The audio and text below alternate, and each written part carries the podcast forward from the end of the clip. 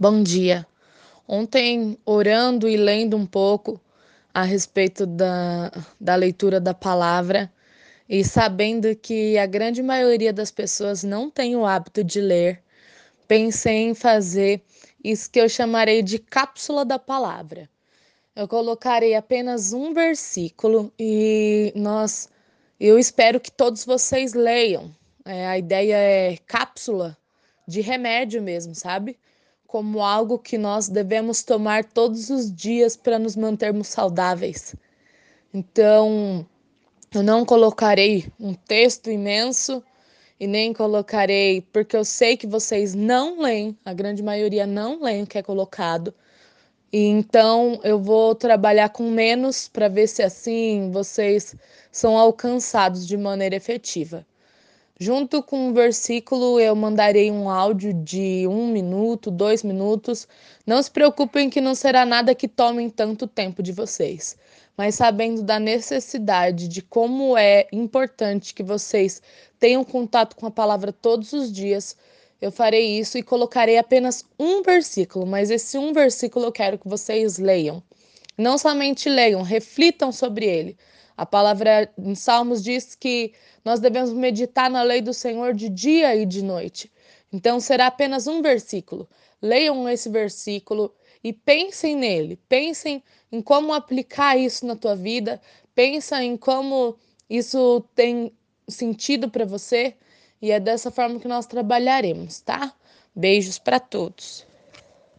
Jesus respondeu: Quando vocês orarem, digam: Pai, que todos reconheçam que teu nome é santo, venha o teu reino. E como as pessoas reconhecerão que o nome do Senhor é santo? Através da nossa vida em santidade, através da nossa vida como uma Bíblia para aqueles que não têm. E como que vem o reino do Senhor? O reino do Senhor vem através de nós, vem através da igreja. Assim vem o reino do Senhor. Jesus já veio e ele voltará, mas atualmente o reino do Senhor vem através de cada um de nós, cristãos que representam pequenos cristos, e somos nós que devemos manifestar e fazer com que as pessoas reconheçam que o nome do Senhor é santo. Amém? Beijos, tenham um bom dia. Bom dia. Quando nós chegamos nessa parte da oração do Pai Nosso, que diz: Perdoa os nossos ofensores, né? Me perdoa assim como eu perdoo. Essa é uma grande um grande desafio para todos nós. Perdoar aqueles que nos ofenderam, que nos magoaram, que fizeram coisas conosco que muitas vezes nós sofremos e tivemos muitas decepções por isso mas nós devemos sempre nos lembrar todos nós ofendemos a Deus primeiro. E Ele nos amou com amor incondicional ao ponto de entregar a sua vida por nós. Então, se nós que o ofendemos tanto merecemos perdão, tamanha graça e tamanho amor, o que o outro pode nos ter feito para que nós não venhamos perdoá-lo, para que nós achamos que isso foi superior ao que nós fizemos com Cristo, ao que nós fazemos com Deus, quando nós também o ofendemos diariamente com os nossos pecados, as nossas falhas e as nossas ofensas. Então, perdão é um desafio, mas é algo que nos mostra nós também falhamos. Então, todos nós merecemos perdão. Tenham todos um ótimo dia. Beijos! Bom dia! A mensagem de hoje é: arrependam-se. É engraçado que João Batista anunciava que Jesus viria.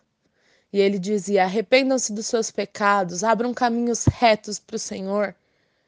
E Jesus veio em sua primeira vinda. Se nós formos comparar a nossa missão hoje, ela é bem parecida, mas tem um agravante porque quando João Batista anunciava, era um Senhor que viria à terra, passaria um tempo aqui, voltaria aos céus, mas um dia voltaria para nos buscar novamente. Porém, a nossa nossa mensagem hoje ela é mais urgente, porque esse Senhor que voltará, ele apenas voltará para buscar os seus e não mais para mostrar quem ele é.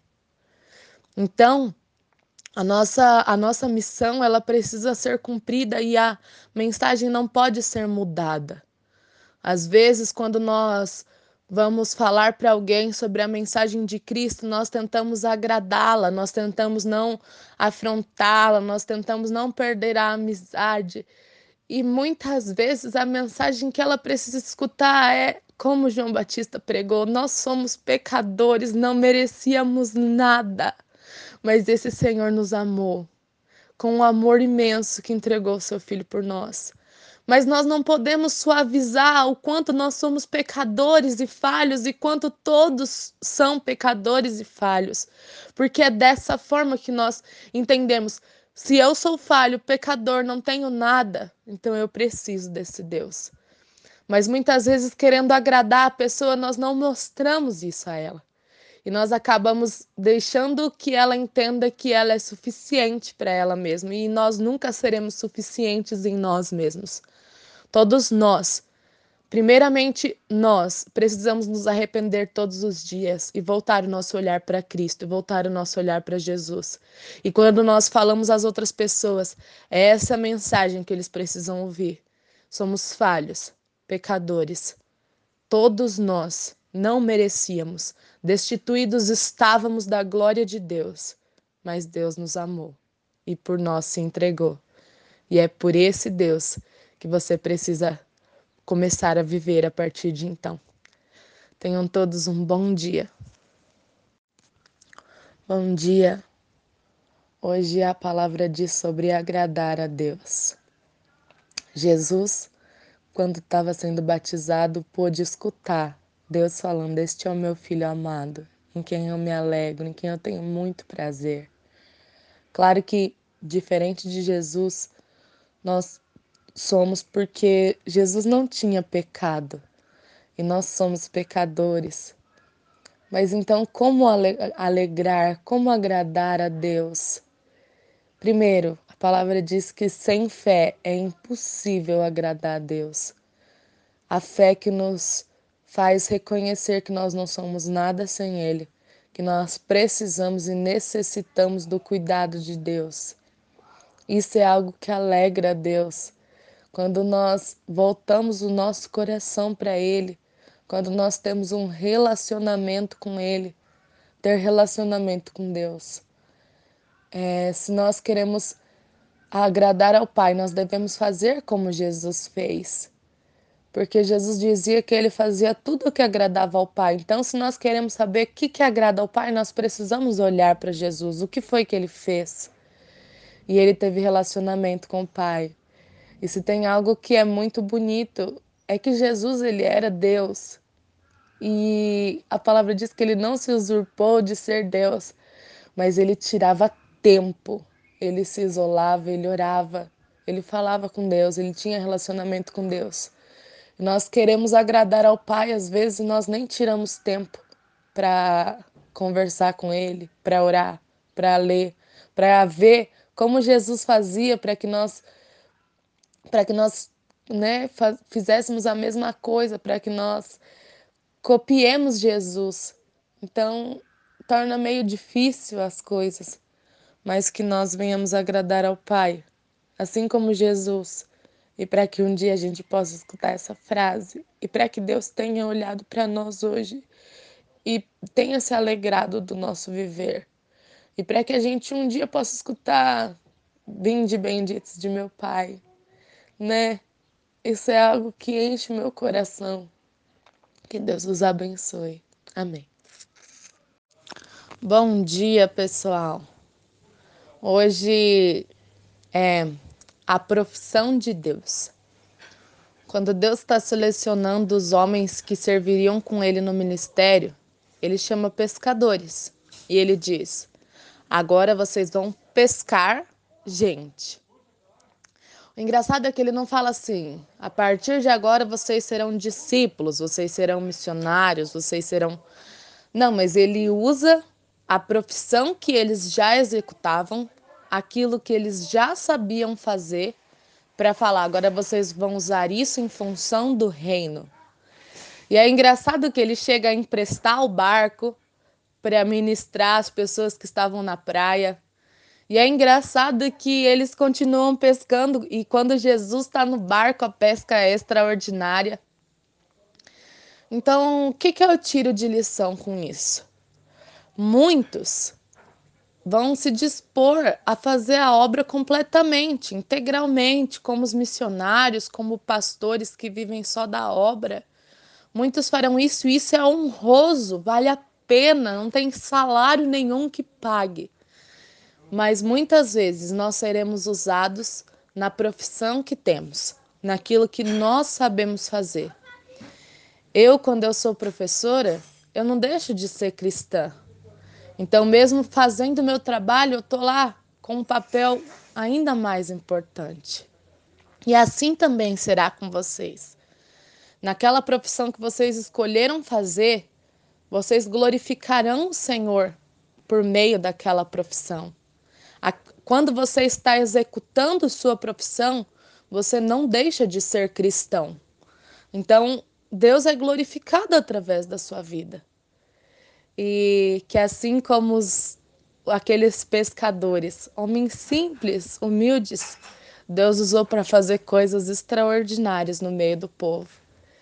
Que nós, na nossa simplicidade, na nossa humildade, naquilo que nós sabemos fazer, entregar ao Senhor, que nós sejamos usados por Ele. E que assim como aqueles discípulos que emprestaram um barco para que Jesus pregasse, que nós emprestemos a nossa vida para que ele se manifeste. É isso. Tenham todos um bom dia e um bom final de semana. Bom dia. Hoje eu falarei a respeito de uma palavra que eu intitulei Foi para isso que eu vim. Para que você veio? Quais são os propósitos que Deus tem na sua vida? E Jesus sabia exatamente o propósito que ele tinha. Ele sabia para que ele tinha sido chamado. Até a questão de muitos questionarem: Jesus foi casado, Jesus, por que Jesus não teve uma mulher? Jesus foi contra o casamento, é, escondiam. Tem aquele filme que diz que é, foi escondido, que Jesus tinha uma pessoa, mas quando nós paramos para pensar, Jesus sabia o propósito dele estar aqui, ele sabia que ele ficaria aqui por um breve e curto tempo. Não teria o propósito dele fazer algo desse tipo e deixar alguém. Então, quando você sabe o propósito, as coisas mudam. Até Mateus disse uma vez que ele havia escutado uma ministração que dizia: que quando os discípulos ficaram desesperados no barco, achando que morreriam, Jesus sabia qual era o propósito, sabia que ele morreria crucificado e não afogado. Mas às vezes nós podemos estar perdendo tempo, porque falta intimidade com Deus. Falta nós conversarmos com Ele, entendermos para que nós viemos, para que você veio porque nós podemos estar andando em círculos, nós podemos é, estar vivendo a vontade permissiva de Deus e não a vontade plena dele. Porque Deus, na sua bondade e graça, permite que nós vivamos muitas vezes aquilo que nós queremos viver. Mas essa é a vontade? Eu tenho orado para que os meus passos sejam exatamente aqueles que Deus quis que fossem. Que nenhum dos meus, dos meus passos desviem da vontade de Deus. E que seja assim na vida de cada um de vocês. Que todos vocês descubram: foi para isso que eu vim. Boa tarde. O tema hoje é Curados para Servir quando Jesus está passando no povoado e entra na casa de Pedro, sua sogra está doente E engraçado é que exatamente nessa, nesse versículo, ele chegou perto dela, segurou a mão dela, ajudou-a a se levantar, a febre saiu da mulher e ela começou a cuidar deles. É incrível como ela, no mesmo instante que foi curada, ela passou a servir. Esse deveria ser um exemplo para nós. A partir do momento que somos curados, a partir do momento que Deus curou-nos do pecado, que Deus trabalhou na nossa vida, nós estamos dispostos a servir. Deveria ser assim. Deveríamos ter essa mesma vontade de servir a Cristo. Ela estava doente e no mesmo momento ela passa a servir. Que esse seja o desejo do nosso coração. Que nós usemos mesmo os nossos problemas, né? Muitos muitos dos, dos nossos problemas, eles viram testemunhos. Muito daquilo que Deus nos permite viver serve para que depois nós sirvamos outras pessoas a partir do nosso testemunho, porque Deus foi bom e maravilhoso conosco e também será bom e maravilhoso com outras pessoas, mas nós precisamos oferecer a Cristo. Nós precisamos ser curados para servir. E essa é a mensagem de hoje. Tenham todos uma ótima tarde. E hoje tem culto. Aguardo e espero vocês lá. Beijos. Boa tarde, gente. Hoje nós falaremos sobre prioridades. Jesus, se você ler esse capítulo, ele passou um dia muito atribulado, curando várias pessoas. E quando eles foram para casa dormir, Jesus deve ter descansado algumas horas, saiu bem cedo e foi orar porque o relacionamento dele com Deus era importante, porque ele considerava que entrar em comunhão com o Pai era algo importante, mesmo depois de um dia atribulado, mesmo depois de fazer várias tarefas, ele compreendia que aquilo era algo importante. Mas nós julgamos ser importante? Tirar o nosso tempo de devocional, nosso tempo de oração, nosso tempo de busca na palavra. O quanto nós temos julgado isso importante? Ou o quanto isso tem sido secundário? Ah, hoje eu tive um dia cansado, eu não, não deu tempo de orar. Hoje eu trabalhei muito, não deu tempo de fazer o meu devocional. Hoje eu tive um dia cheio de tarefas, não deu tempo de ter um relacionamento com Deus. Só que nós vemos que Jesus, mesmo depois de dias atribulados, Jesus não teve um dia no qual ele disse: Hoje eu não tenho nada para fazer. Todos os dias que ele viveu e exerceu seu ministério eram dias cheios, mas ele fazia. E nós somos cristãos, nós nos dizemos cópias de Cristo, nós nos dizemos que somos pequenos Cristos, então temos que nos comportar como ele se comportou. Não tem nada que seja mais importante que tirar um tempo para falar com Deus, para orar, para ler a palavra. E eu acho engraçado, porque quando nós temos um relacionamento com alguém, o mais importante para nós é esse relacionamento em si e não os presentes que nós ganhamos. Por exemplo, eu passei meu aniversário qualquer data festiva que nós temos, né? Nós nos preocupamos às vezes em dar presentes, em mas quem está aniversariando sabe quanto é muito mais agradável ter a presença de alguém com você do que receber dela os presentes. Só que às vezes nós estamos, temos nos comportado com Deus igual aquele parente que a gente quase nunca vê e aí acha que para suprir toda essa falta ele vem nos entrega um presente para mostrar o quanto ele nos ama de vez em quando. Será que isso é, é legal? Será que é legal às vezes nós fazermos uma boa ação, fazermos alguma coisa, realizarmos alguma obra mas de vez em quando e sem manter um relacionamento, usando das nossas atitudes, às vezes como se fosse um presente para Deus. Ó, oh, Deus, estou te dando um presente aqui para retribuir. Mas com Deus não funciona dessa maneira. Que nós venhamos ver a importância do relacionamento de Deus. É isso, pessoal. Beijos, tenham todos uma boa tarde. Boa tarde. Eu ainda estou impactada com esse devocional que eu fiz hoje e eu queria compartilhar só um pouquinho, porque a minha experiência durou mais de uma hora aqui em oração e falando com Deus.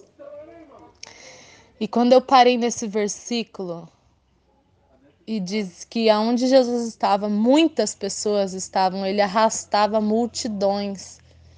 E eu falei, Senhor, por que a igreja hoje está vazia? E a resposta que Deus deu de forma bem resumida é: a igreja hoje está refletindo o homem e não a Jesus. Porque quando as pessoas entram na igreja, elas querem encontrar Jesus lá. E Jesus nunca passava indiferente pelas pessoas. Só que quando elas entram na igreja e elas veem a nós e não Jesus, nós não podemos resolver os problemas delas. Nós não podemos curá-las, nós não podemos dar salvação a elas, nós não podemos fazer nada por elas, porque quem pode fazer isso é Cristo. Mas as, as pessoas têm entrado e saído vazias, porque elas têm chegado lá e ela tem visto homens e não tem visto Cristo. E foi uma palavra muito dura que o Senhor trouxe ao meu coração. E eu passei horas aqui orando e chorando e falando com Deus e pedindo perdão, Senhor, porque eu via a igreja como se como um homem se como um homem é refletido no espelho. Então, que nós paremos para pensar sobre isso. Jesus arrastava multidões, multidões de enfermos, doentes, endemoniados, pessoas de todo tipo, pessoas de todos os lugares, porque ele trazia vida para elas, porque ele podia trazer esperança a elas, porque ele lhes traria salvação. E por que as pessoas têm buscado a igreja hoje? E pelo que as pessoas têm entrado lá dentro? E como nós temos exercido o nosso papel como cristão? Nós temos refletido a Cristo ou a nós mesmos? É isso, um pouco do que o Senhor falou no meu coração e eu queria compartilhar com vocês. Cristo arrastava multidões, mas a igreja hoje está vazia. E isso não é ilógico. Então, que voltemos a manifestar a Cristo às pessoas, para que as pessoas sejam arrastadas à igreja, não por quem nós somos, não pelo lugar onde estamos, não pelo tamanho do ministério que nós temos, mas por Cristo. Porque Cristo, sim, pode mudar a vida das pessoas. Bom dia, tudo bem com vocês? A palavra hoje é quem são nossos amigos? Nós já vimos essa passagem, eu já mandei um devocional para vocês baseado nessa passagem de quantos amigos levam esse paralítico e é tanta gente que está atrás de Jesus que eles sobem no telhado, abrem um buraco no telhado e descem esse paralítico para que Jesus pudesse curá-lo. Então, o que Deus traz ao meu coração com isso? Os nossos amigos são aqueles que nos aproximam de Deus, são aqueles que nos aproximam de Jesus. E se nós temos amigos e nós amamos a esses nossos amigos, o nosso dever é aproximar essa pessoa de Deus aproximar essa pessoa de Jesus. Não tem prova de amor maior que nós podemos dar a alguém do que mostrar a ela a palavra, levá-la ao caminho de Deus, levá-la ao caminho de Jesus. Porque se nós cremos que a eternidade é o melhor lugar onde nós podemos estar. Porque se nós já provamos do amor de Deus, nós não estamos falando de algo que nós não conhecemos, mas nós estamos falando de algo que nós conhecemos e podemos provar. E sabemos que o amor de Deus é o melhor lugar onde qualquer pessoa pode estar. Se nós sabemos que todos nós éramos pecadores, inimigos de Deus, afastados dele, e Deus, com tamanho amor, entregou teu filho, entregou seu único filho para nos aproximar dele. Essa é a maior prova de amor. Então, não tem como nós amarmos alguém e deixarmos que ela permaneça no pecado. Não tem como nós dizermos que amamos alguém e conscientemente saber que sem Cristo essa pessoa está condenada. A palavra diz isso, não sou eu, não é nada rude, nem. Não, nós estamos falando de algo que está na palavra de Deus. Nós não seremos amigos verdadeiros se caminhamos com o outro e não apresentamos Cristo a Ele, porque nós não estamos dando nem a oportunidade de que Ele viva tudo aquilo que Deus planejou para que ele vivesse. Então, que como amigos, nós sejamos um desses quatro aí, ó, que se esforçou, porque vocês veem que não foi algo simples, mas eles se esforçaram para que esse amigo aproximasse de Jesus. Que nós sejamos esses homens que, quando temos um amigo e sabemos que ele tem necessidades, nós nos esforcemos para levá-lo para mais perto de Jesus, porque nós sabemos que somente nele a cura, a libertação, a salvação, a solução para todos os problemas. E talvez nós sejamos também aquele que está lá, sendo carregado, porque muitas vezes nós não enxergamos mas nós temos amigos que estão orando por nós, que estão ali se esforçando para nos aproximarmos de Deus. Então, que nós possamos rever esse conceito de amizade a partir desse ato desses homens. O maior ato de amizade é aproximar alguém de Deus, é aproximar alguém de Jesus. Tenham todos uma ótima semana. Hoje eu vi a passagem de quando Jesus chama Levi, que era um cobrador de impostos para a sociedade, era um dos piores. E os fariseus ficam escandalizados e perguntam: por que Jesus come com pecadores? E aí Jesus dá essa resposta a eles. Eu escutei uma ministração que dizia: se Jesus não comesse com pecadores, ele comeria sozinho, porque todos nós somos pecadores. Muitas vezes nós vamos deixando essa, essa concepção, vamos deixando esse pensamento, porque já estamos há algum tempo na igreja, então começamos a nos achar já justos por nós mesmos e não por Cristo. E aí Cristo diz: Eu vim para chamar pecadores, não bons. Porque quando nós começamos a nos achar bons, nós nos tornamos autossuficientes.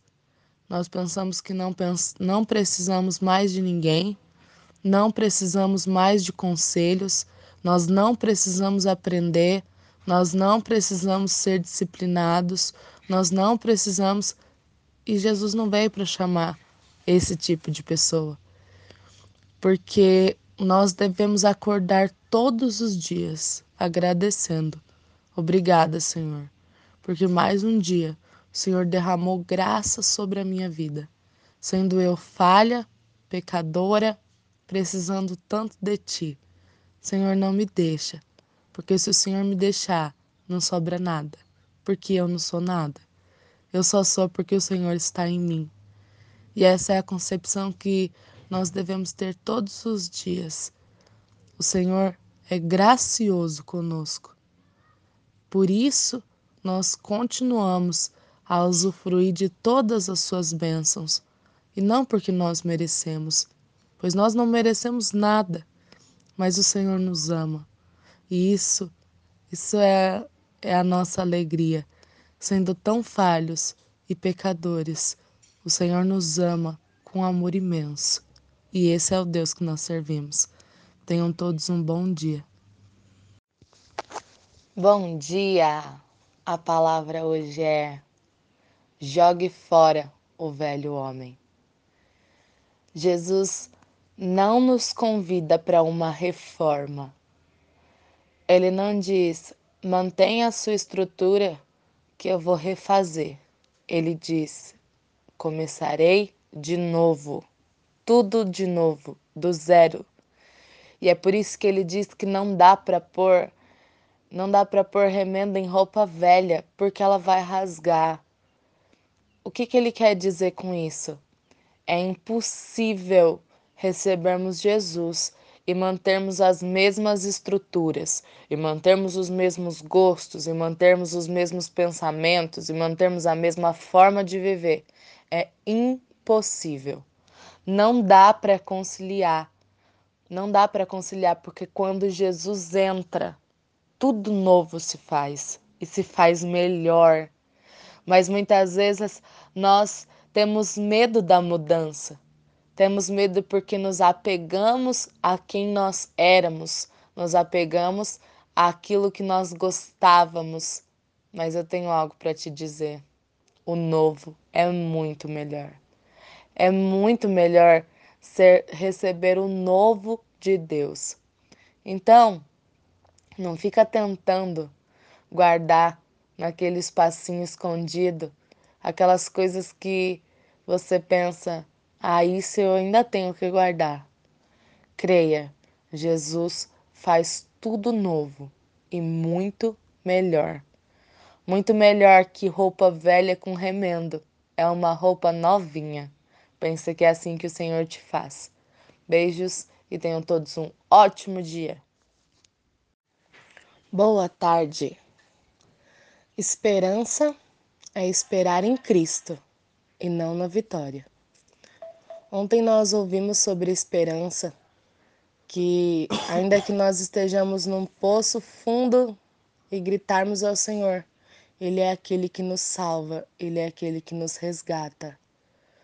Mas há uma esperança que as pessoas colocam sobre a vitória como se nós não passássemos por um problema, como se nós estivéssemos com Cristo, então nós estamos isentos de ter problemas, preocupações, tribulações. Não é isto que o Senhor nos promete. Ele, ele nos dá esperança nele e não esperança na vitória. Pois quando os discípulos estavam no barco, e quando tudo parecia perdido e aquele barco estava chacoalhando, a esperança não estava na vitória, mas a esperança estava em Cristo. Ontem nós cantamos: Se eu passar pelo vale, acharei conforto em teu amor. O Senhor não fala que nós não passaremos pelo vale, mas que nós o encontraremos nesse vale, no meio de tanto amor. Essa é a esperança que nós temos. A esperança que nós temos repousa em Cristo e não necessariamente na vitória. O Senhor livrou Sadraque, Mesaque e Abidnego na fornalha. O Senhor livrou Daniel na cova dos leões. Então, o Senhor muitas vezes permite que nós passemos por problemas e dificuldades para que nós coloquemos a nossa esperança nele e não necessariamente na vitória. Porque quando nós estamos nele, ainda que nós estejamos em meio aos problemas, no olho do furacão, o Senhor nos traz paz. Ainda que seu barco esteja enchendo de água, o Senhor continua nele. E esse é aquilo que nos traz paz. Bom dia. A mensagem de hoje é: pior cego é aquele que não quer ver. Nós estamos numa situação de quando os fariseus procuram acusar Jesus de alguma coisa diante da lei. E Jesus cura um aleijado num sábado. E ele pergunta aos fariseus: o que, que vocês preferem? Que nesse dia aconteça o bem ou o mal, a vida ou a morte? E eles não respondem. E diante desse silêncio é que Jesus fica zangado e triste porque eles não queriam entender. E não, como professor eu digo, não tem algo mais triste quando alguém não quer entender.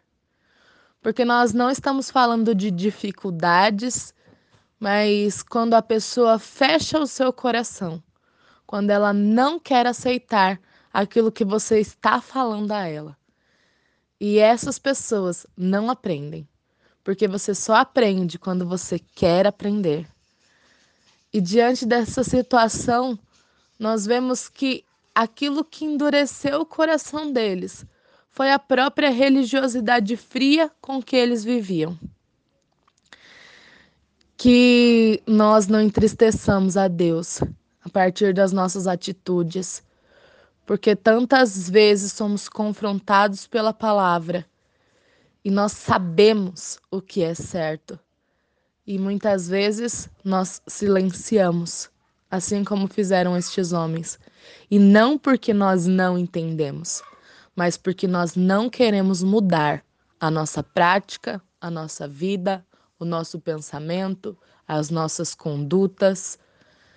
Então, que o nosso coração esteja sensível àquilo que Deus tem para tratar conosco, que os nossos olhos e os nossos ouvidos estejam atentos aquilo que Deus tem perguntado e tem questionado a nós como cristãos quanto ao nosso comportamento, quanto às nossas atitudes, que nós estejamos atentos e que quando formos reprimidos, quando formos advertidos pelo Senhor, que o silêncio não seja um ato de negligência, que o nosso silêncio não seja como eu não vou fazer isso. Eu não falo, mas eu também não faço. Mas que nós acalentemos em nosso coração aquilo que o Senhor tem tratado conosco e que mudemos as nossas condutas diante daquilo que Deus fala conosco e que a nossa que que a religiosidade não endureça o nosso coração a ponto de que nós não façamos aquilo que Deus espera que nós que nós façamos ou que isso não impeça de fazer o bem, assim como está nessa passagem. Tenha todos um bom dia. Bom dia! A palavra de hoje é cave um pouco mais.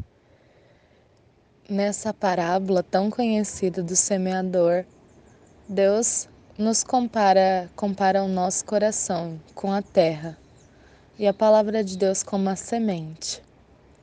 Mas ele dá vários exemplos em que a semente caiu em terreno espinhoso, no outro que a semente caiu pelo caminho, mas só tem um jeito dessa semente dar frutos. Quando você quer plantar alguma coisa, Primeiro você tem que preparar a terra, cavar a terra, passar o arado nela, para que então ela caia num terreno mais profundo. E nesse terreno profundo ela dê frutos. No entanto, nós escutamos tantas palavras, né? As palavras estão sendo ministradas em tantos lugares, em diversos meios.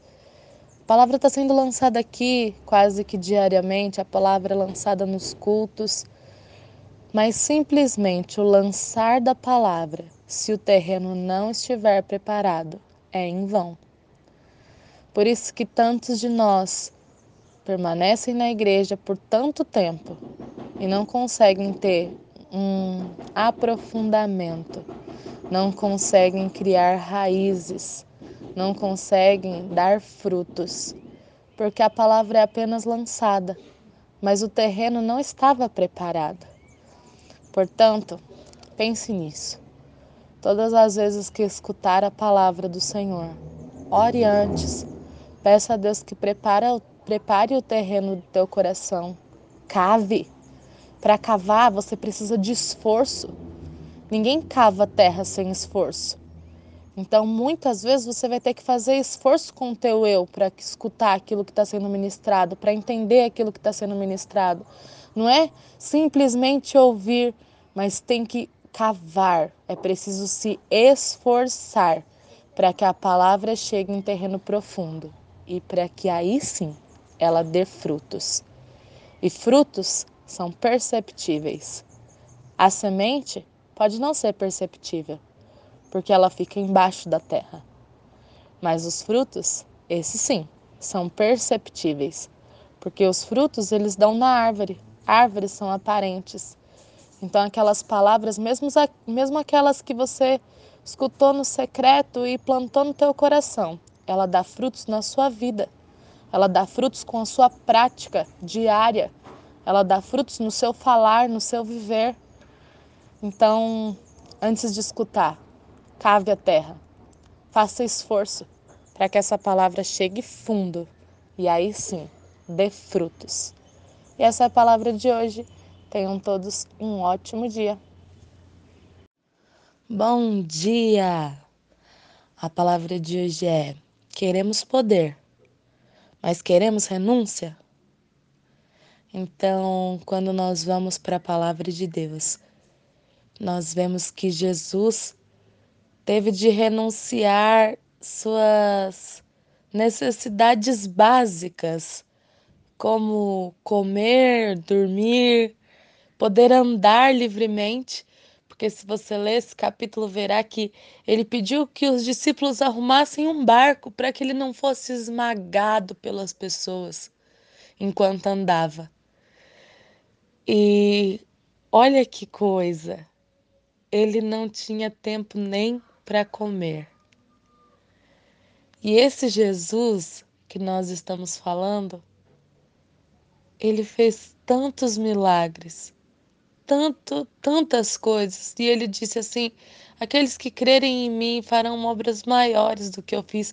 E nós nos apoderamos dessas palavras, e nós queremos curar, e nós queremos que através das nossas vidas as pessoas sejam libertas, que as pessoas sejam curadas, restauradas.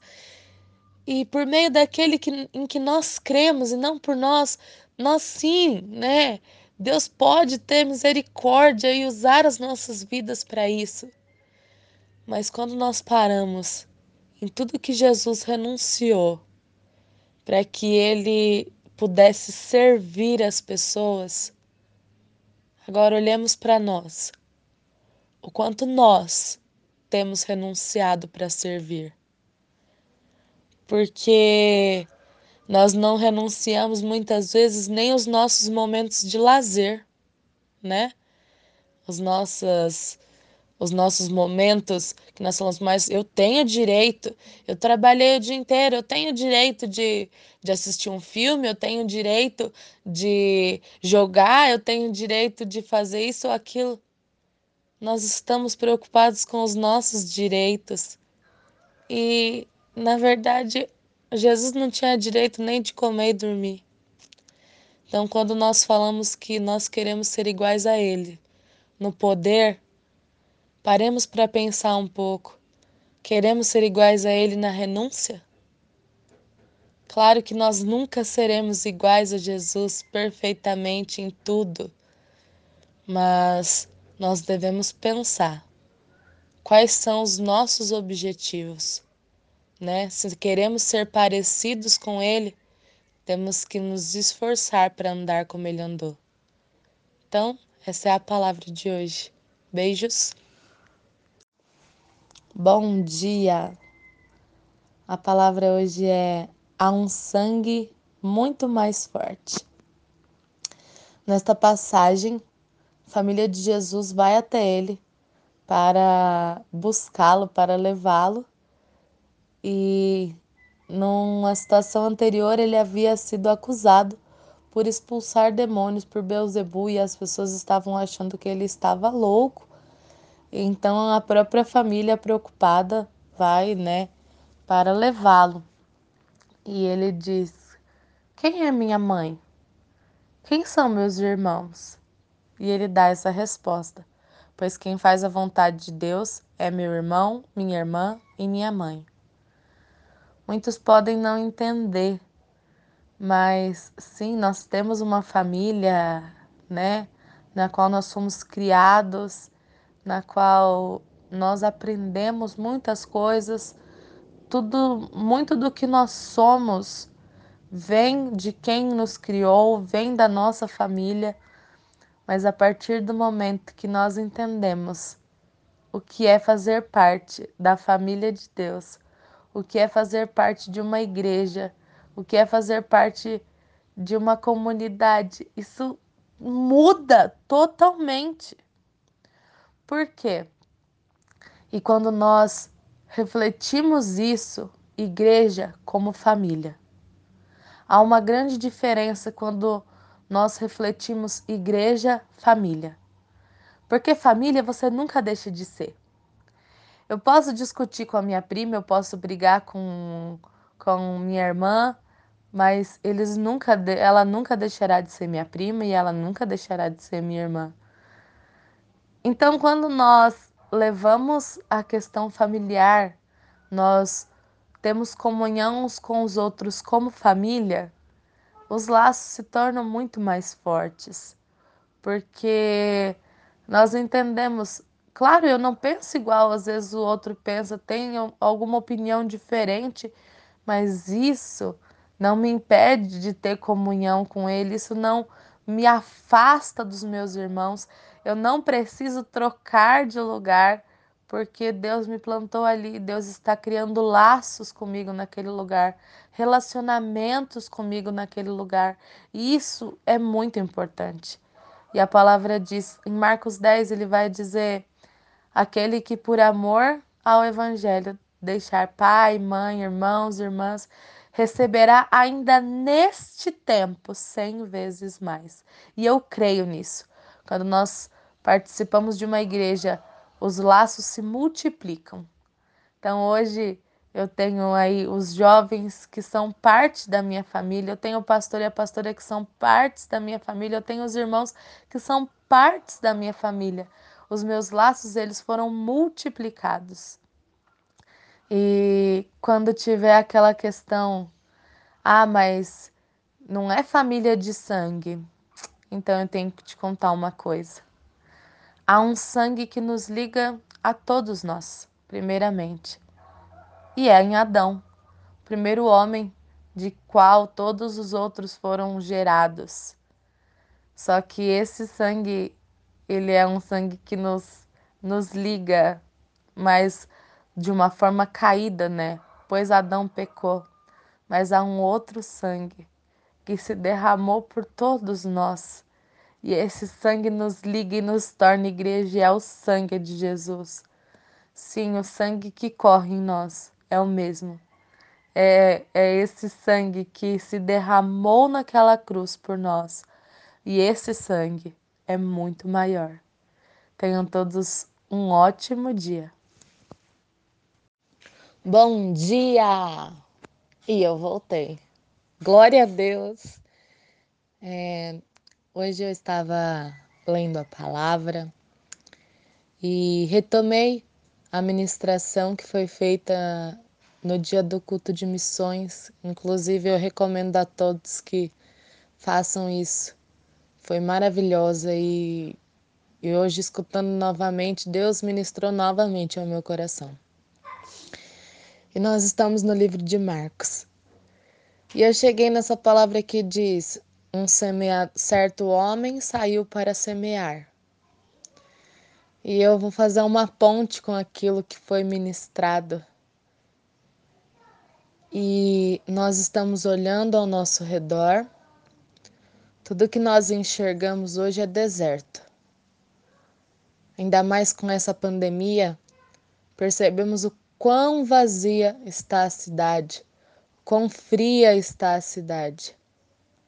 E talvez percebamos também o quão vazias estão as pessoas, o quão frias estão as pessoas. Então, se aquilo que nós temos enxergado à nossa volta é deserto, então saiamos para semear. E saiamos depressa, como foi falado para Jonas. Deus deu uma ordem a Jonas para que ele fosse falar ao povo de Nínive. Talvez ele, cheio dos seus conceitos e cheio das suas proposições com Deus, teimava. E Deus nos deu uma ordem também, né? Façam discípulos, semeiem, preguem. E talvez nós estejamos nos comportando da mesma maneira. Nós estamos, assim como Jonas, vendo que a cidade seria destruída, vendo que o povo estava perecendo, mas teimando. Então, que nós pensemos nisso e que essa palavra entre no nosso coração. Se aquilo que você está vendo nas pessoas, se aquilo que você está vendo ao seu redor é deserto, saia para semear e vá depressa. Só tem uma coisa. Antes de sair para semear, olhe as tuas sementes. Porque a tua semente é a palavra de Deus. É ela que vai frutificar no coração das pessoas. Então, olhe para aquilo que você tem recebido e ofereça isso aos outros. Saia para semear. E talvez esse certo homem que saiu para semear, assim como nós vemos nessa passagem, ele encontrou muitos solos, muitos terrenos terrenos duros, terrenos espinhosos e terrenos férteis. Mas a preocupação dele não era em relação ao terreno, mas era em relação à sua semente. E talvez essa também tenha que ser a nossa preocupação. Nós não temos que nos preocupar com os solos que nós estamos semeando, mas com a semente que está nas nossas mãos. Porque foi isso que fez Jonas teimar. Ele pensou no solo, ele não pensou na semente. Mas é isso. Saiam para semear. O deserto que nós estamos vivendo, você faz parte e você também é responsável por ele. Então, se aquilo que você está vendo é deserto, saia para semear, para que ao seu redor floresça. E é isso. Tenham todos um ótimo dia. Boa tarde! Então, esse capítulo de Marcos conta quando Jesus expulsou uma legião de demônios de um homem que estava nu no cemitério, numa vida terrível e ninguém mais dava conta desse homem, ninguém tinha mais controle dele. Então Jesus chega, expulsa os demônios daquele homem e manda para uma manada de porcos. E essa manada se joga de um precipício. E o engraçado e triste é que depois de Jesus ter feito algo tão grandioso, a população pede que ele saia dali. E eu parei nesse versículo e eu me perguntava: o que está acontecendo? Esse homem acabara de ser liberto. E as pessoas, pelo que elas pediam que Jesus saísse? Então eu fui estudar na palavra e a resposta é: eles não queriam perder mais nada. Afinal, uma manada de dois mil porcos havia se atirado do precipício. E para aquela população, a libertação daquele homem não significou muita coisa. Talvez a perda dos porcos significou mais que a libertação de um homem. Olha quão, quão baixo o homem pode chegar. Se nós voltarmos para a palavra que foi ministrada, né? Quão egoístas os homens são, quão egocêntricos, né? Quão donos de si mesmos. Eles não viram o milagre maior do que a perda. E infelizmente, quantos olham dessa forma? Mas se eu aceitar Jesus, eu vou ter que deixar um montão de coisa. E eu não quero. Simplesmente recusam. Quão triste é isso? Porque nós sabemos que o homem sem Cristo, ele já está condenado, a palavra diz. De que vale ganhar o mundo inteiro e perder a sua alma. Né? É o que diz naquela, naquela, naquela parábola. Mas infelizmente, os homens estão olhando muito mais para aquilo que é material, para aquilo que é passageiro, para aquilo que o dinheiro compra, para aquilo que os olhos veem e perderam muitos a noção que Jesus é a própria vida e que sem ele não adianta ter nada. Mas, apesar dele ter saído, ele deixou um homem lá, um homem liberto, curado, um homem transformado. E esse único homem, ele foi capaz de testemunhar em todo aquele lugar, porque ele não testemunhava de algo que ele apenas conhecia, de ouvir falar, mas ele testemunhava de uma experiência que ele tinha vivido. Ele tinha vivido a experiência de verdadeiramente ter conhecido a Cristo. E isso foi significativo demais para aquele homem que ele não podia se calar. Então, que nós façamos como esse homem. Que nós, apesar de estar muitas vezes no meio de pessoas que são incrédulas, pessoas que não levam em conta que aquilo que é eterno vale muito mais, nós somos aqueles que não somente conhecemos Jesus de ouvir falar, mas de viver com Ele.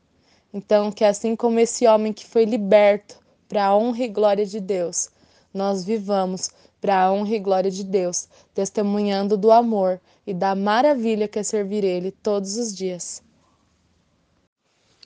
Bom dia.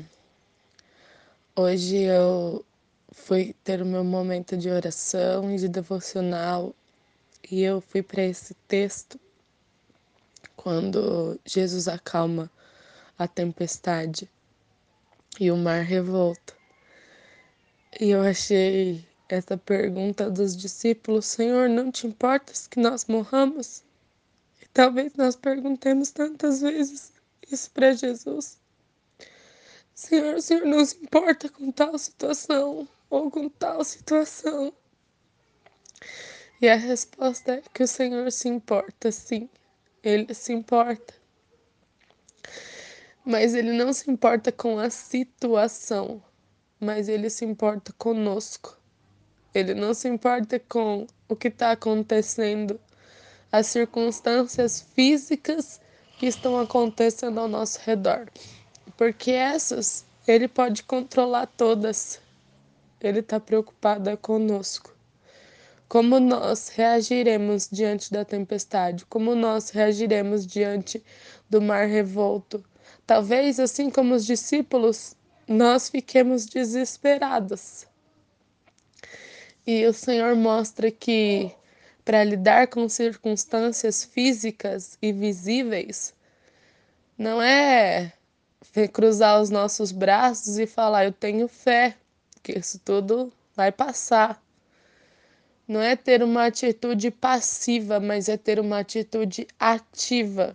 E ativa no mundo espiritual, colocando a nossa fé nele, E não é ficar parado diante dos problemas e das circunstâncias e dizer eu tenho fé, mas é combater as situações físicas e visíveis com a, o nosso, a nossa fé, com situações, é, com situações espirituais. E muitas vezes é somente isso que vai acalmar circunstâncias físicas. É colocarmos a nossa fé em ação, não ficar parado diante do problema, mas orar e buscar. E o engraçado é que esses mesmos discípulos viram Jesus fazer tantos milagres, tantas coisas, mas parece que quando é com eles mesmos, eles se amedrontam. Eles não se lembram do, do Jesus que andava com eles e que tinha feito tantos milagres. E quantas vezes nós somos assim? Parece que Jesus é incrível, maravilhoso. Jesus da Bíblia, ele é maravilhoso, ele é poderoso, mas quando se trata da nossa vida, parece que ele não tem capacidade de agir sobre as circunstâncias e ele tem. Ele tem capacidade de agir. Mas nós precisamos querer o Jesus para nós e não Jesus para o outro, né? Nós queremos, nós devemos crer no Jesus na nossa vida e não somente no Jesus que fez milagres por outros, porque é o mesmo Jesus que faz por outros, ele faz por nós. E indiferente das circunstâncias e da situação, o que Jesus ele está preocupado é onde nós estamos. Em meio a tudo isso, onde está o nosso coração? Como nós temos agido mediante a essas circunstâncias? Se temos sido desesperados se temos sido passivos, simplesmente cruzando o nosso braço, ou se temos sido ativos, colocando a nossa fé nele. E esse é o meu essa é o meu devocional de hoje. Bom dia. E hoje eu me apeguei a esse texto. Engraçado, acordei pensando nesse assunto e fui à palavra por que esses doze? Porque dentre tantos, esses doze foram escolhidos. E eu comecei a pensar nesses doze. E eu cheguei a algumas conclusões. Não foi por status, eram homens simples, alguns sim mais importantes, médicos, mais mas pescadores, homens simples, não foi por status, não foi por questão financeira, não foi por temperamento, cada um tinha um. Não foi porque eram homens bem vistos pela sociedade, não foi porque eles eram famosos, não foi porque eles tinham alta instrução ou conhecimento, não foi por muitos fatores. E aí eu parei, então, por que foi? E eu fui aos textos que me dizia sobre essa escolha e tirei algumas lições. Primeiro, antes de Jesus escolher, ele orou. E ele orou uma madrugada toda por essas pessoas. E aí eu comecei a refletir sobre algumas coisas as pessoas que têm andado conosco são aquelas que nós escolhemos? Porque por algum momento, em algum momento, Jesus parou e resolveu separar esses doze. Muitos já andavam com ele, mas ele resolveu parar e separar doze. engraçado, nós não nos atentamos muitas vezes a isso quando paramos para pensar nas pessoas que andam conosco. Você, antes de fazer uma amizade, antes de escolher alguém com quem você compartilharia, você orou por essa pessoa? Você orou para Deus para saber o porquê, o propósito dessa pessoa ter entrado na sua vida? Então essa foi uma lição que eu tirei hoje para mim e que eu quero passar para vocês. As pessoas que entram na nossa vida, elas têm que ter um propósito. Seja para nos ensinar pelo, pelas coisas boas, seja para nos ensinar pelo erro. Então, antes de caminharmos com alguém, oremos, oremos por essas pessoas. E aí, a única coisa que eu parei para pensar sobre por que Jesus tinha escolhido esses doze. E algo que chega logo após é: eles tinham uma missão. Eles estavam sob a mesma missão. E as pessoas que andam conosco, elas têm que estar sobre a mesma missão, sobre a mesma visão. Então, isso é algo muito importante. Por quê? Porque são essas pessoas que nos fortalecerão na caminhada. São essas pessoas que, quando você está triste, desanimado, são essas pessoas que vão te fortalecer, são essas pessoas que vão te fazer retomar o caminho, são essas pessoas que vão te ajudar, que vão estar contigo e estar contigo em todos os momentos. Seja no momento de bênção, né, quando eles ceavam com, com homens ricos, com fariseus, sejam nos momentos difíceis, como quando o barco chacoalha, quando Jesus é acusado, quando Jesus é crucificado. É essas pessoas que andam conosco em todos os momentos, sejam nos momentos bons, sejam nos momentos ruins. E outra coisa que eu tirei de lição: nós não devemos estar sozinhos. Nunca. Se até o próprio Jesus, que poderia fazer todas as coisas sozinho, ele era Deus. Tudo o que ele quisesse, ele poderia fazer sozinho se ele quisesse. Mas ele escolheu pessoas para não somente estar sob uma mesma missão, mas para compartilhar vida, para compartilhar vida com elas, para compartilhar intimidade com elas, para comer o pão juntas, para andar juntas, para caminhar juntas ele não, anda, ele não andou sozinho. Então, que nós também venhamos tirar lições importantes e preciosas sobre essa escolha. Tenham todos um ótimo dia. Bom dia! Hoje aconteceu algo bem engraçado. Eu estava me arrumando para dar aula, Alice deitada na minha cama. Eu não sei se alguma vez você fez isso. Você esticou a sua mão na direção da luz que estava acesa e com a sua mão você é como se você tapasse a luz. Se você nunca fez essa experiência, você tente fazer, né? Deite, olhe para a luz e vá com a sua mão na direção da luz e tampe ali aquela luz, né? E Deus trouxe algo no meu coração nesse exato momento que é, algumas pessoas elas não acreditam em Deus, né? Elas não creem que Deus existe e Deus nesse exato momento disse é igualzinho a Alice está fazendo, né? Não crer que Deus existe é a mesma coisa de com a sua mão você esticar, tampar aquela luz né? E isso tudo é tão tão bobo, porque você nem ao menos consegue chegar até essa luz. Você nem ao menos consegue tocá-la realmente. Você está apenas fantasiando que você não consegue ver aquela luz. Só que ao mesmo tempo, ainda que você estique a sua mão e tampe a luz, né, e não não tem aquela claridade diretamente nos teus olhos, essa luz continua te iluminando. Esse é o Deus que nós servimos.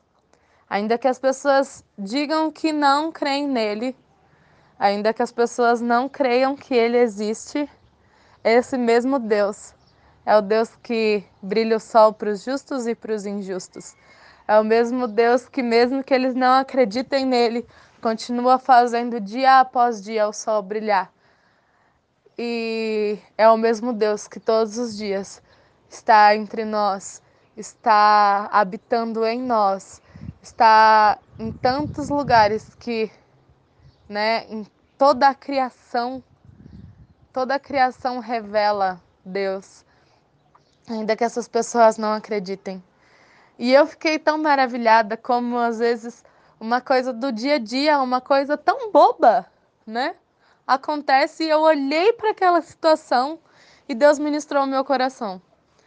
E eu falei, é isso, é exatamente isso, né? Por mais que naquela se você já fez isso nessa situação, você tampe, né, aquela claridade e não não venha diretamente para os teus olhos. A luz continua acesa, você não pode tocá-la e ela continua te iluminando. Esse é o Deus que nós servimos. Beijos e tenham todos um ótimo dia. Bom dia. A palavra de hoje é Aprendendo com Jairo. Se vocês lerem esse capítulo, vocês perceberão que começa contando a história de Jairo, que foi desesperado atrás de Jesus para que ele pudesse curar sua filha. E começa pelo fato que no meio da história de Jairo há a história da mulher do fluxo de sangue. E o que eu aprendo com isso? Muitas vezes nós buscamos Jesus e queremos alguma coisa para nós.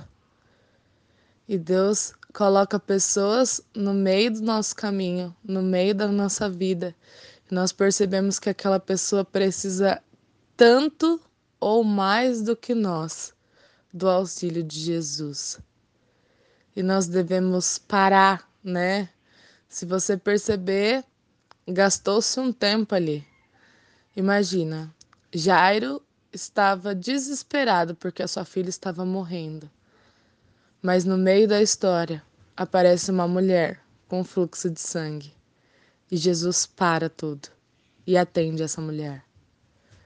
Quantos de nós teriam a paciência de parar ali, sendo que a sua causa é tão importante? Você pensa, Jesus, mas minha causa é tão importante, você vai parar agora? E Jesus para, atende aquela mulher, não somente cura aquela mulher, como conversa com ela, gasta um tempo com ela até retomar a causa de Jairo. Às vezes, quando nós procuramos Jesus, nós queremos ele para nós, para aquela hora, para aquele momento e pronto. E nós esquecemos que tantas pessoas estão necessitadas dele e que nós, às vezes, devemos parar o nosso problema para ver o problema dos outros. E esse, isso é uma das coisas que, que eu aprendi ao ler essa narrativa. Depois, é, Jesus retoma a causa de Jairo e aí vêm as pessoas e dizem: Não incomoda mais o mestre, sua filha já morreu. E Jesus diz nessa, nessa parte: Não tenha medo, tão somente creia. Para quem você tem dado mais ouvido? Se Jesus está caminhando do seu lado, se Jesus está caminhando na tua causa, por que, que você dá ouvido para as pessoas?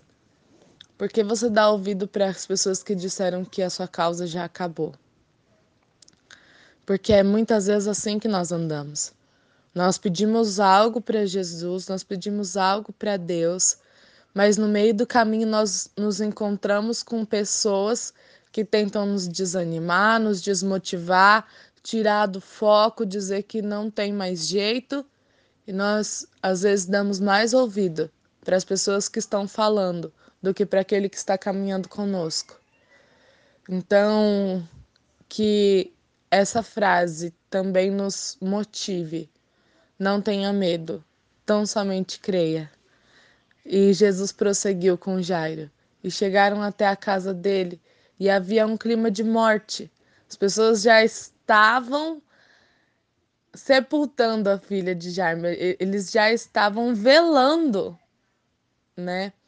E quantas vezes nós estamos ainda motivados numa causa e já tem pessoas que estão acabando com essa causa, dizendo que não tem mais jeito, já morreu. Só que quando Jesus entra na casa, tudo se transforma. Quando Jesus entra na causa, tudo aquilo que era morte torna-se vida. Porque Jesus é a própria vida. Ele disse: Eu sou o caminho, a verdade e a vida. Quem crê em mim, ainda que morra, terá a vida eterna. Então, quando Jesus entra na causa, a vida, quando Jesus entra na causa, a esperança. Então, creiam, creiam que esse Jesus pode transformar todas, não somente uma, não somente uma causa financeira, não somente uma causa familiar, não somente todas as coisas. Esse é o Deus que nós servimos. Tenham todos um ótimo dia. Bom dia! Quem é você mesmo? Esse é o título da palavra de hoje. E eu vou dividir entre os que ouvem e não acreditam e entre os que fazem. Então, na primeira, nesse texto nós encontramos Jesus passando pela sua, pela sua região e fazendo milagres ali, mas as pessoas não acreditavam porque, imagina, quem era? Jesus, filho do carpinteiro? Então eles duvidavam, talvez porque eles viram Jesus desde pequeno, eles tinham intimidade com ele, e isso os fizeram duvidar daquilo que, eles, que ele estava realizando. E aí, então, essa passagem só em sua própria terra, entre seus parentes e em sua própria casa é que um profeta não tem honra. E eu também vejo isso acontecendo muito dentro das igrejas, dentro das casas, dentro das famílias. É muito mais fácil nós darmos valor e ouvirmos os de fora do que os de dentro. Talvez a questão da intimidade, talvez a questão da proximidade com as pessoas nos faça não dar tanto crédito ao que ela tem dito. Porém, tem algo. Se nós agimos assim, nós estamos sendo incrédulos não somente com aquela pessoa, mas com o espírito. Porque se é o mesmo espírito que age em tudo e em todos, seja os de fora ou seja os de dentro, se é o Espírito que diz, nós devemos escutar, nós devemos valorizar, nós devemos dar crédito, porque nós não estamos dando crédito à pessoa, mas aquilo que o Espírito diz e aquilo que o Espírito faz através daquela pessoa. Isso é um erro muito comum, nós escutarmos e vermos como as pessoas escutam e ouvem aquilo que é falado dos de fora e não escutam aquilo que é falado de dentro que nós não sejamos esse tipo de pessoa, porque nós estamos cometendo um grave erro quando nós duvidamos ou quando nós não damos crédito àquilo que o Espírito diz, independente de onde venha. A palavra diz que o Espírito é livre e sopra onde quer. Deus usa as pessoas e ela usa as pessoas para falar conosco, seja ela de onde for. Então, que nós não venhamos ter esse tipo de, de comportamento.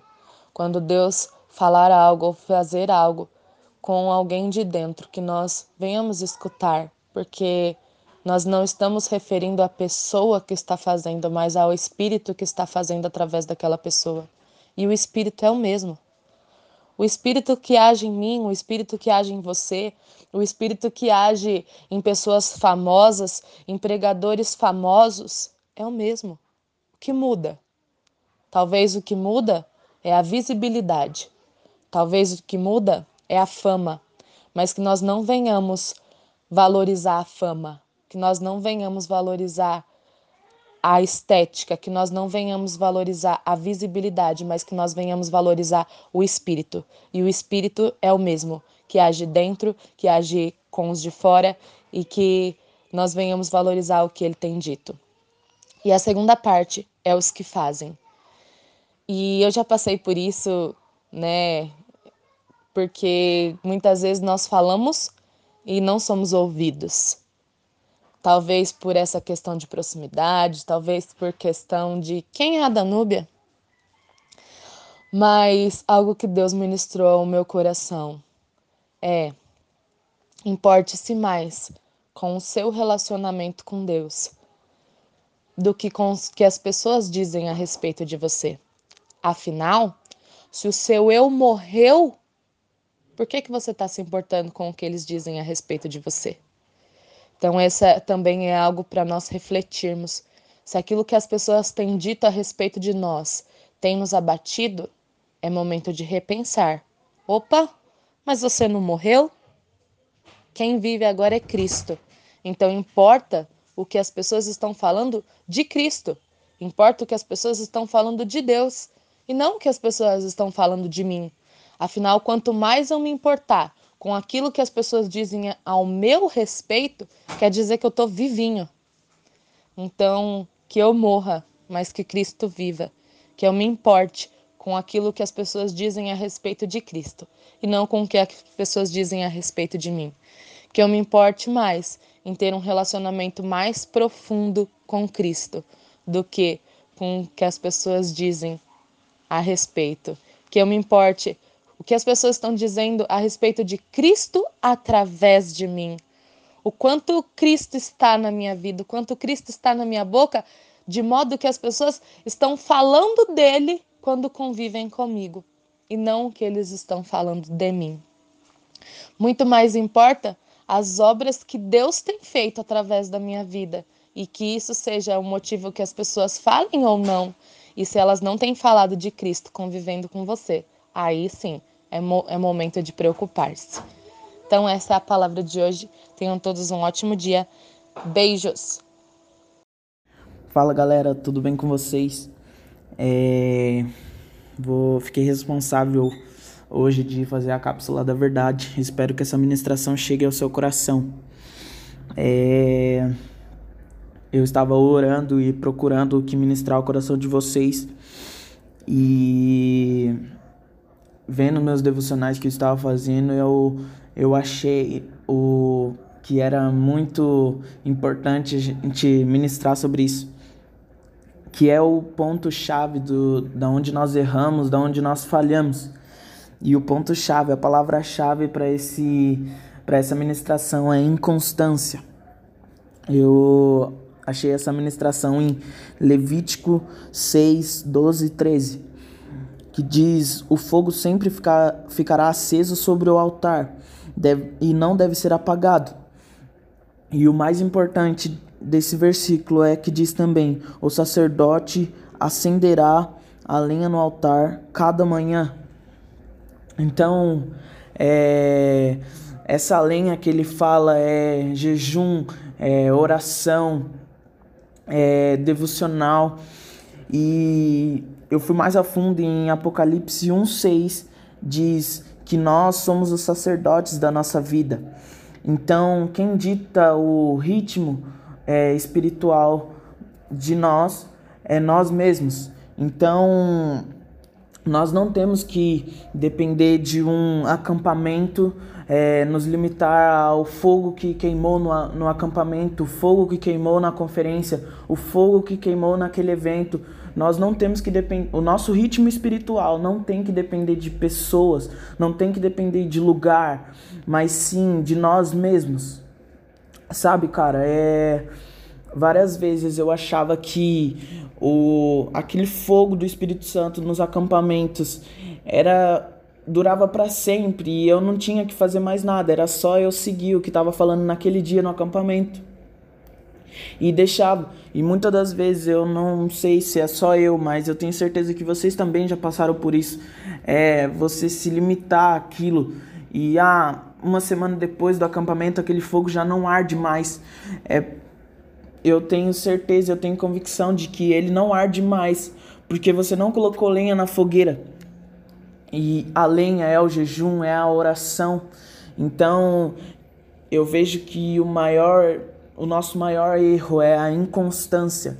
É nós amarmos Deus, é nós entregarmos os nossos dias a Deus quando está confortável para nós.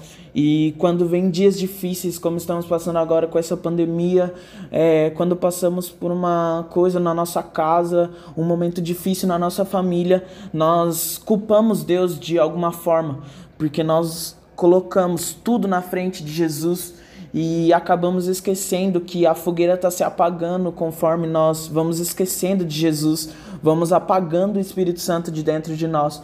Mas eu venho aqui te dizer para que você coloque lenha nessa fogueira, que é o fogo do Espírito Santo, que você possa. É, que eu tenho certeza que esse jejum que você faz hoje essa esse devocional que você faz hoje, essa semente que você está plantando hoje, você colherá vida no daqui para frente. É, e quando nós ficamos nessa de ah, eu preciso estar num momento bom para mim fazer o meu devocional, eu preciso estar num momento bom para mim fazer é, a minha oração. É, primeiro eu tenho que fazer a minha é, a aula da minha faculdade, depois eu depois eu entrego meu tempo para Jesus. Ah, eu hoje eu tenho futebol, então hoje eu tenho que fazer o futebol primeiro, depois eu jejuo. E a outra parte que fala aqui no versículo 13, o fogo queimará continuamente sobre o altar e não deve ser apagado. Então eu venho fazer um convite para você que que hoje está com essa chama apagada Ore, comece a entregar os seus dias a Jesus, porque a cada dia você tem que é, colocar mais lenha nessa fogueira para que ele possa queimar continuamente, como está dizendo aqui. E se quando esse fogo queimar continuamente você não estiver sentindo nada, não se preocupe, porque nós não fomos chamados para sentir, nós fomos chamados para obedecer. Então que você possa continuar nesse lugar e que você possa subir o monte e permanecer lá, crendo que Jesus é o mesmo na sua tribulação, ele é o mesmo na sua dificuldade, mas ele também é o mesmo na sua vitória, ele é o mesmo na sua é, na su, no seu momento bom. E é isso, galera. Espero que essa palavra chegue ao coração de vocês e que vocês sejam ministrados com essa palavra. Eu sei que demorou, mas saiu. É... E é isso. Espero que vocês escutem esse áudio e que Deus possa tocar no coração de vocês. É nós, galera. Bom dia. E a palavra hoje é: E o que você tem? Nós estamos na passagem onde foi feita a multiplicação dos pães e peixes. E o contexto é: eles cansados, pegam um barco e vão até um lugar que é deserto, mas toda a multidão vai atrás. E quando Jesus olha para aquelas pessoas, Jesus tem compaixão delas. Mas em que lugar os discípulos estão? Num deserto. E já era tarde. E o que acontece? Jesus não está preocupado nem com o contexto local, nem com o contexto temporário. Ele pergunta para eles: e o que é que vocês têm? Como é que vocês podem mudar essa situação? E muitas vezes é exatamente dessa forma que nós nos encontramos na vida, no nosso ministério, nós olhamos, é deserto. Não tem mais da onde tirar. Nós não sabemos como mudar. Não tem não tem como prover algo diferente nesse local. Não tem mais. Nós não temos para onde ir, nós não temos da onde tirar, nós não estamos num lugar frutífero. Ou tantas vezes já é tarde. É a pergunta, é a, quando nós respondemos, já é tarde, não tem mais o que ser feito. A essa hora, as coisas já aconteceram. A essa hora, tudo já já se estabeleceu, não tem mais para onde correr, já é tarde. E o engraçado é que Jesus não concorda com isso simplesmente. Ah, tudo bem, realmente é tarde, nós estamos num deserto, vocês não têm o que fazer. Não, ele pergunta: e o que é que vocês têm? E a resposta do que nós temos, talvez nós não consigamos encontrar solução olhando para o que nós temos, porque às vezes o que nós temos é tão pouco. Às vezes é só um pouco de força, às vezes é só um pouco de coragem, às vezes é só um pouco de sabedoria, às vezes é só um pouco de recurso financeiro quando nós olhamos para o que nós temos, nós não conseguimos enxergar a solução. Afinal, eles tinham tão pouco. Na verdade, nem era deles, era emprestado. Mas quando nós depositamos isso nele, o pouco torna-se um resultado eficaz, eficiente, maravilhoso e surpreendente. Porque não é aquilo que nós vemos, mas é o quanto nós nos dispomos com esse pouco. É o quanto a nossa fé faz com que nós apresentemos esse pouco mesmo. Quando nós estamos numa situação como essa, infrutífera, já é tarde, nós não temos recursos, nós não temos o que fazer. É quando Jesus se apresenta e diz: Eu só quero esse seu pouco. Eu só quero esse seu pouco de fé, eu só quero esse seu pouco de coragem, eu só quero esse seu pouco de sabedoria, eu só quero esse pouco porque eu sou muito. Porque eu sou tudo. Deposita esse pouco e nós faremos grandes resultados. E é nesse Deus que nós devemos confiar e não abandonar quando a situação é deserta, e não abandonar quando achamos que já é tarde, e não abandonar quando acabam os pães e peixes, mas permanecer, porque nele nós temos tudo. Beijos e tenham um ótimo dia. Bom dia. A palavra hoje é: o que os olhos não veem, o coração sente. Diferente um pouco daquilo que nós escutamos, né, nesse provérbio que diz que o que os olhos não veem, o coração não sente. Mas não funciona muito assim quando se trata da nossa fé. Nós estamos nesse capítulo, na cena quando os discípulos estão comendo sem lavar as mãos e os fariseus se preocupam e interrogam que isso era um ato impuro. Então Jesus começa a discorrer sobre o que é impureza. E aí que ele diz que é pior, né? A pessoa impura não é aquilo que entra, mas é aquilo que sai, é aquilo que está dentro do coração dela. E nós tomamos um cuidado com o nosso corpo, né? Por exemplo, ninguém toma veneno porque sabe que isso fará mal para o seu corpo. Você morrerá. Ninguém come coisas que não deve coisas que são perigosas, porque sabe que isso fará mal para o seu corpo, porque isso é aquilo que você está vendo. Mas o pecado é como um veneno. Ele a diferença é que nós não vemos, mas o nosso coração sente. Então, se nós soubéssemos que algo não nos faria bem, nós não comeríamos para não prejudicar o nosso corpo. Mas quando se trata da nossa alma, nós agimos de forma um pouco negligente.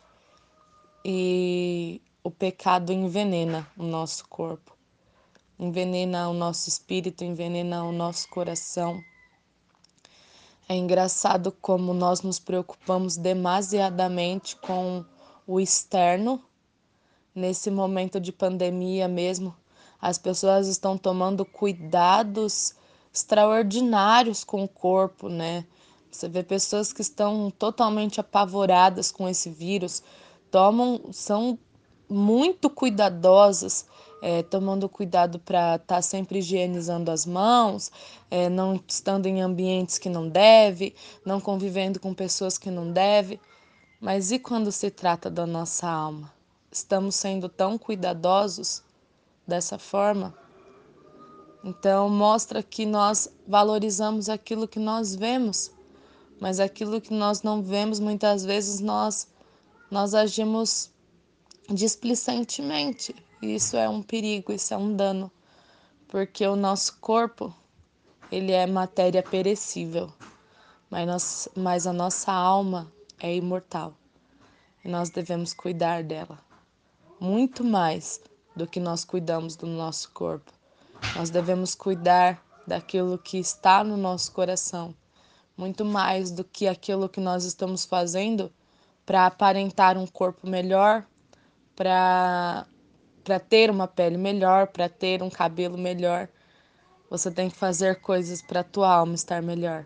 E essa é a palavra de hoje. Beijos, tenham todos um ótimo dia. Oi, gente, boa tarde, tudo bem? Bom, vocês viram aí, né, que eu mandei um trechinho do livro que eu comecei a ler. É um livro que a Dami emprestou ontem e eu tô gostando muito do livro. E eu queria compartilhar uma parte aqui com vocês que eu achei, eu achei super legal, me tocou bastante. E eu vou ler aqui para vocês, ó. O título é Onde começar? Um jovem me disse que ele tinha um chamado para pregar o evangelho mas o seu pastor não estava disposto a dar-lhe o seu púlpito. Olhei para ele e disse: Eu lhe darei um púlpito. Ele olhou para mim com os olhos arregalados e disse: O que? Você quer dar-me o seu púlpito? Eu disse: Não, mas posso dar-lhe um púlpito. Toda a esquina é um púlpito. Prossegui. Foi aí que comecei, e você tem que começar aí também. As Escrituras dizem: não desprezem esses pequenos começos, pois o Senhor se regozija em ver a obra começando. Esse versículo se encontra em Zacarias 4:10, tá? Se alguém quiser dar uma olhadinha lá. Aí eu achei outra parte que fala: o crescimento do ministério vem em fases. O crescimento acontece lentamente. Você amadurecerá na palavra, na fé, no Espírito Santo e na produção de frutos. Não desista quando surgirem as oposições. Jesus nos fez mais do que vencedores.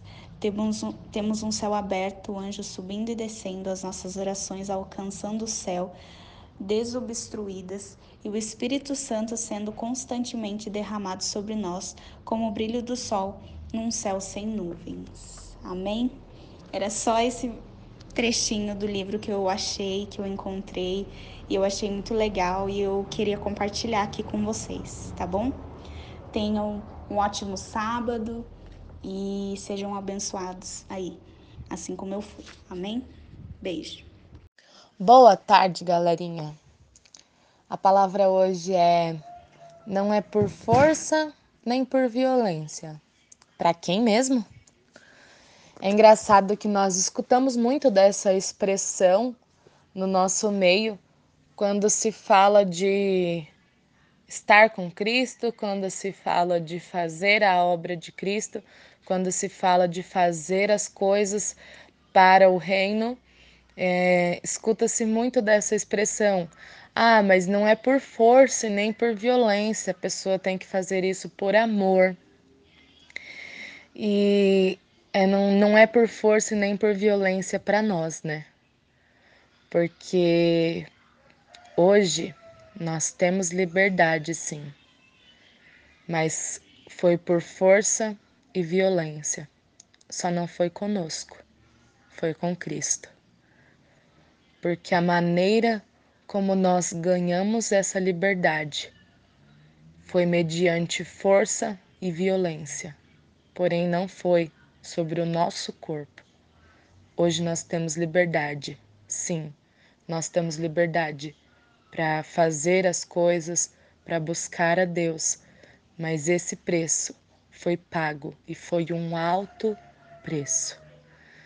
Que grande amor desse Deus, né? Quão grande amor tem esse Deus por nós, que não nos imputou o nosso pecado, que não nos imputou as nossas transgressões e que não foi sobre nós que derramou a sua ira mas houve sim por força e violência, Jesus pagou os pecados por nós. E essa é a palavra de hoje. Tenham todos um ótimo dia. Bom dia. A palavra hoje é efatá.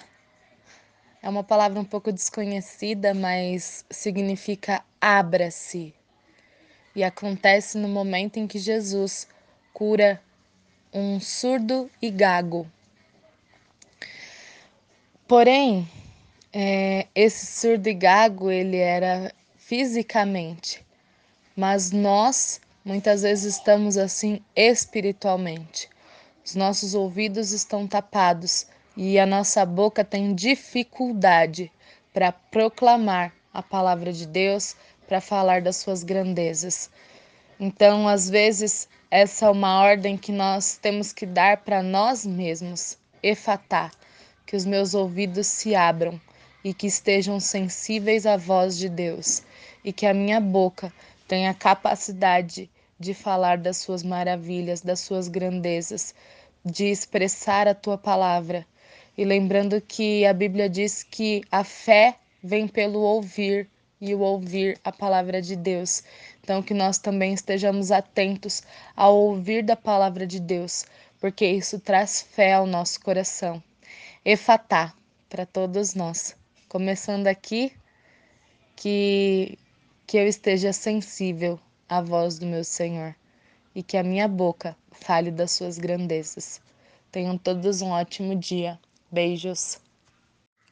Bom dia. A palavra de hoje é talvez eu precise ser mudado. Nós temos essa situação na qual muitos ao ler até falam: nossa, como Jesus foi duro com esta mulher.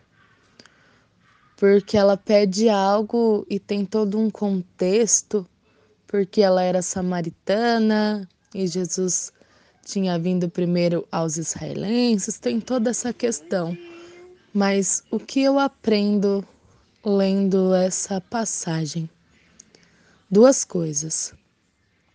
É, primeiro, essa mulher mostrou como nós devemos nos achegar perante Deus. Nós devemos nos humilhar perante Deus. Mas muitas vezes nós chegamos com uma certa soberba, como se Deus tivesse alguma obrigação conosco, como se ele nos devesse algo. E Deus não nos deve nada. Quando nós nos achegamos a Deus, devemos reconhecer que somos totalmente dependentes da graça dele e que somente ele pode suprir as nossas maiores e menores também necessidades. Então, talvez nós olhemos para essa mulher como nossa, quão duro foi, né, receber, mas ao mesmo tempo ele nos mostra que é dessa forma que nós devemos nos achegar. Não é falando, ah, Senhor, mas eu faço isso todos os dias, mas eu leio a Bíblia, mas eu vou para a igreja. Então, Deus, me abençoa com tal coisa. Nós não merecemos nada. E se Deus nos der algo, é pura graça dele. E outra coisa que eu aprendo com isso é que muitas vezes Deus vai nos usar como exemplos, só que não como exemplos de bênção. Mas Deus vai usar situações difíceis para que outras pessoas olhem para nós passando por essa situação difícil. Porque quando Jesus deu essa resposta para essa mulher, os discípulos estavam em volta e eles perceberam a maneira como essa mulher se portou ao receber aquela resposta de Jesus. Então eu vejo que muitas vezes Deus nos usa em algumas situações difíceis, desfavoráveis, para que através da nossa vida Deus ensine a outras pessoas. Nós queremos ser exemplos de bênção, né? Mas muitas vezes Deus vai nos usar para mostrar como nós nos portamos diante das situações difíceis. E eu, ao orar e pensar um pouco sobre esse versículo, se Deus não usar a nós, que somos seus filhos, dependentes dele, para mostrar às pessoas que estão no mundo, incrédulos, como nós nos portamos, quem ele usará? Porque somos seus filhos. E mesmo mediante situações difíceis, sabemos que Deus nunca nos abandonará. E ainda que e ainda que algo que não esteja no nosso controle aconteça, continua no controle de Deus. E se ele não nos usar para situações difíceis, nós que somos seus filhos e temos o cuidado dele, quem ele usará?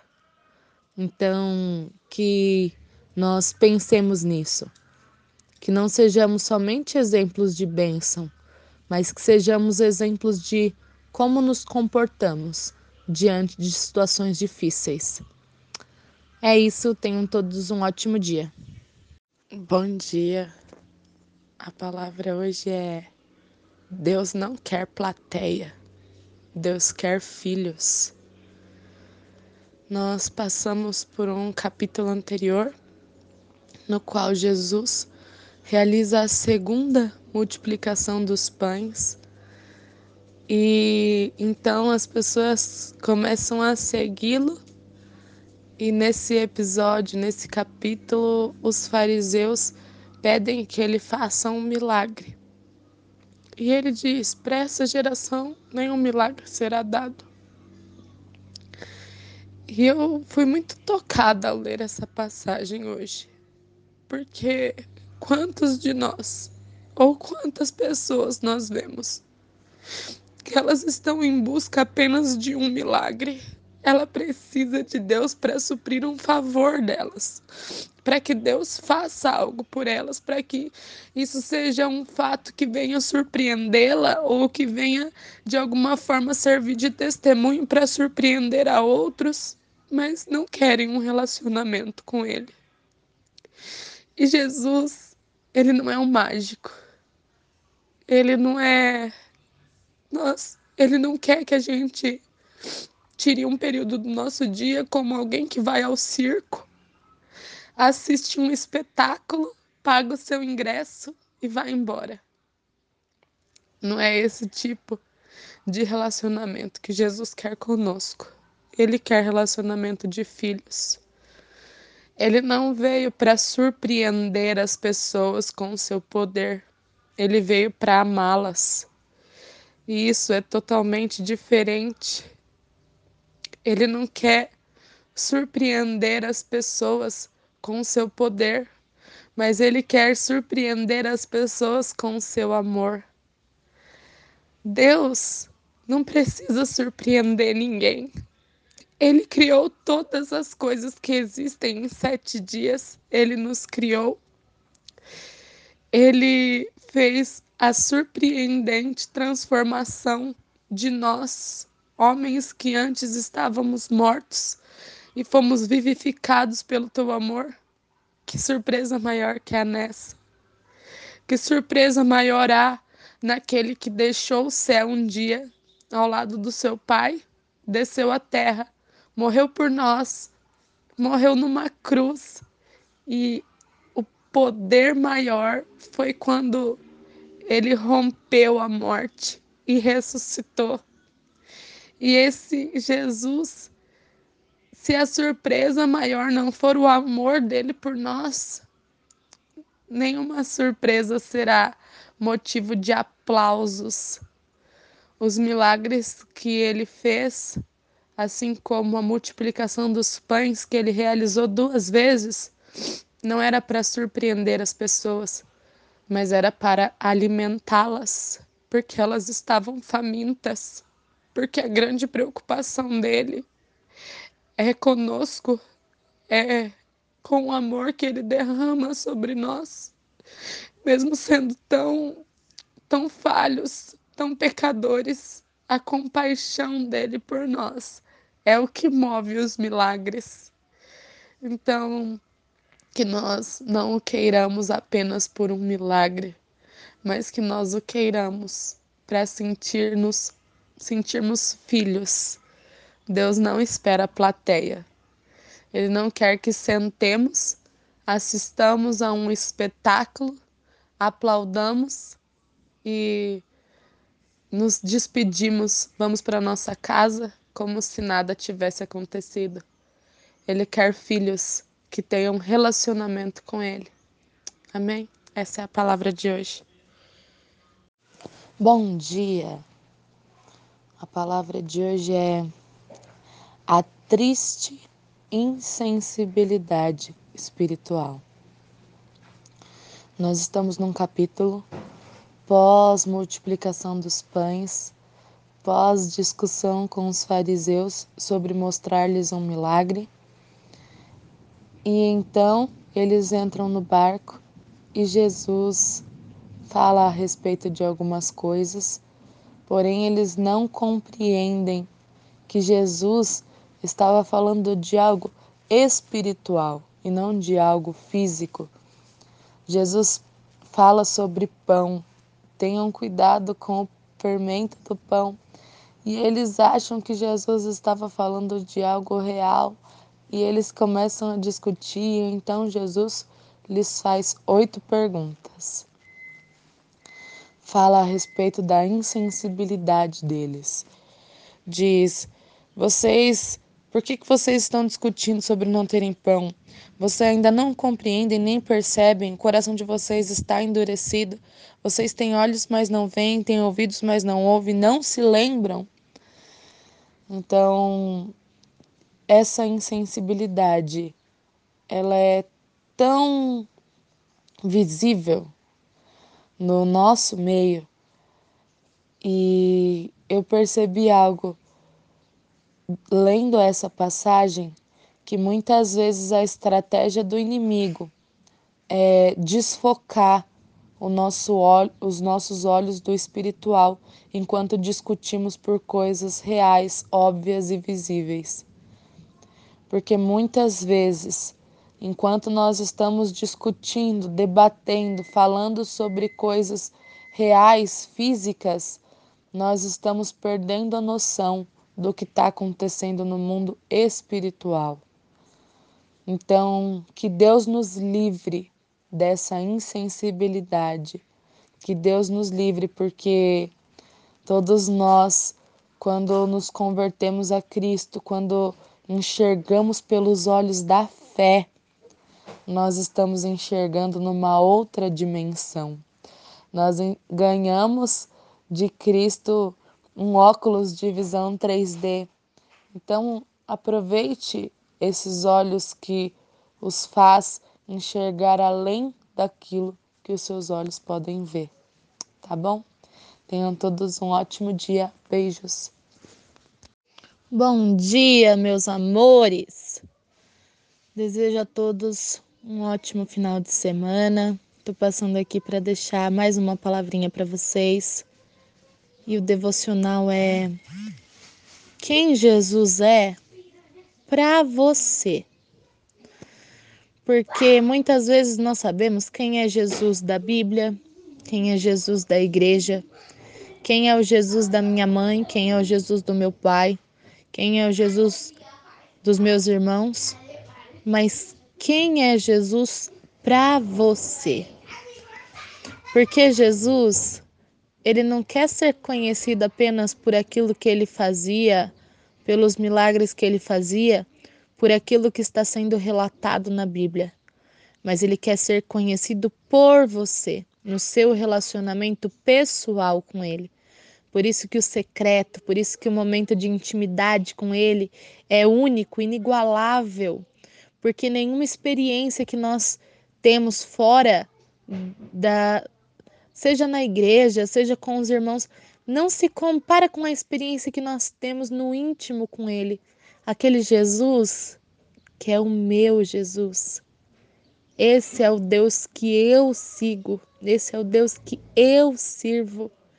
Eu conheço esse Deus, porque se tem uma coisa, nós só confiamos naqueles que nós conhecemos. Então nós só confiaremos de entregar nossa vida plenamente para Ele, quando nós o conhecermos e não conhecermos quem Ele é para os outros, mas conhecermos quem Ele, quem ele é para mim, para nós, no particular. É isso. Tenham todos um ótimo dia. Beijos e bom final de semana para todos.